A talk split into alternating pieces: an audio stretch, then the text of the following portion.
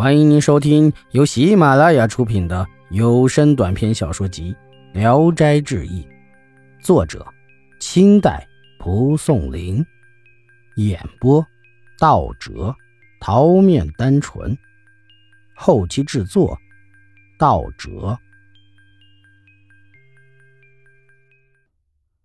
李伯言，书生李伯言是沂水人，为人。刚正不阿，很有胆气。一天，他突然生起了重病，家人要给他吃药。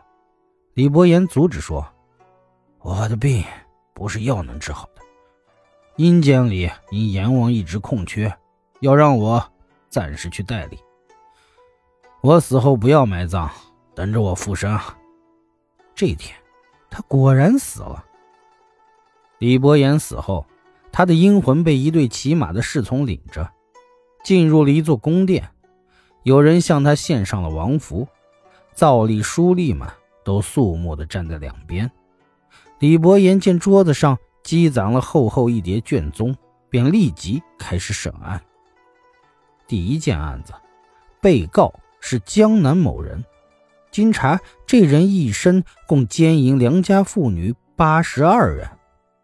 把他提来一审问，证据确凿。按阴间法律，应受炮烙刑罚。只见大堂下竖着一根铜柱子，有八九尺高，一抱粗。柱子中间是空的，里面烧着炭，里外烧得通红。一群鬼卒们就用铁机里抽打着那人，逼着他往铜柱上爬。那人手抱绞盘，顺着柱子往上爬。刚爬到顶，铜柱内烟气飞腾，轰的一声，像放了一个爆竹。那人从顶上一下子就摔下来，蜷曲着趴在地下。过了一会儿，他才苏醒过来。鬼卒又打他，逼他再爬，爬到顶又摔下来，如此三次。那人渐渐的被烧成了一团黑烟，慢慢散去，再也聚不成人形了。另一件案子，被告竟是李伯言同县的亲家王某。奴婢的父亲告他强夺亲生女儿。原来有一个人要卖奴婢，王某知道那奴婢来路不明，但贪图价格便宜，还是买下了。不久，王某暴病而死。隔了一天，王某的朋友周婶忽然在路上遇到了他，知道是鬼，吓得。忙跑回自己的书斋，王某竟然也跟着进去了。周生害怕的倒住着，问他要干什么。王某说：“想麻烦你到阴间里给我作证。”周生惊恐的问：“什么事儿？”王某说：“我家那个奴婢，明明是我出钱从别人手里买的，现在被奴婢的父亲诬告是强夺的。”这件事儿你亲眼见过，所以请你去给我说句话，没有别的事儿。周深坚决不去。王某走了出来，说：“这事儿恐由不得你啊。”不久，周深果然死了，一同去阎王殿受审。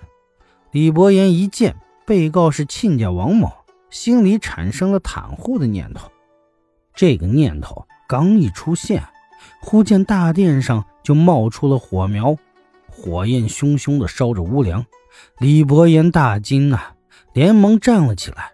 一个书吏连忙告诉他说：“阴间和人世不同，容不下一点思念。您还是打消别的念头，火就自己熄灭了。”李伯言忙聚精会神，收回思念，火光一下子就没有了。便接着审案，王某与奴婢的父亲争执不休，李伯言便审问周深，周深如实说了。李伯言判王某明知故犯，应受斥刑。打完，派人送他们返阳。周深与王某都在三天后醒了过来。李伯言审完案子，坐着车返回来，半路上见一群缺头断足的鬼。足有好几百，一面跪在地上哭泣。李伯言停下车子询问缘故，原来都是那些死在异乡的鬼，想回故土，又怕沿途关隘阻挡，所以祈求阎王给个路条。李伯言说：“我只是代理三天职务，现在已经卸任了，怎么帮你们呢？”众鬼说：“南村的胡申将要建道场，请您替我们嘱咐他。”这事儿就能办到。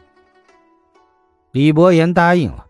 到家后，随从们都回去了，李伯言就醒了过来。胡申，字水心，跟李伯言关系很好。他听说李伯言又活了过来，便来探望。李伯言突然问他：“什么时候建道场？”胡深惊讶地说：“战乱之后呀。”我妻子儿女侥幸得以保全。过去我跟妻子谈起过这个心愿，但并没有跟任何人说。你怎么就知道了？李伯言详细的告诉他众鬼的请求。胡深叹息说：“唉，没想到卧室里的一句话，竟传到阴司里去了，真是可怕呀！”便恭敬的答应下走了。第二天。李伯言去王某家，王某还疲惫的躺着，看见李伯言来了，肃然起敬，再三感谢他庇护了自己。李伯言说：“阴司里不能殉情，你的伤好些了吗？”王某说：“没什么了，只是挨打的地方化了脓。”又过了二十多天，王某才好了。屁股上的烂肉都掉了下来，只留下一片像是棍伤的伤疤。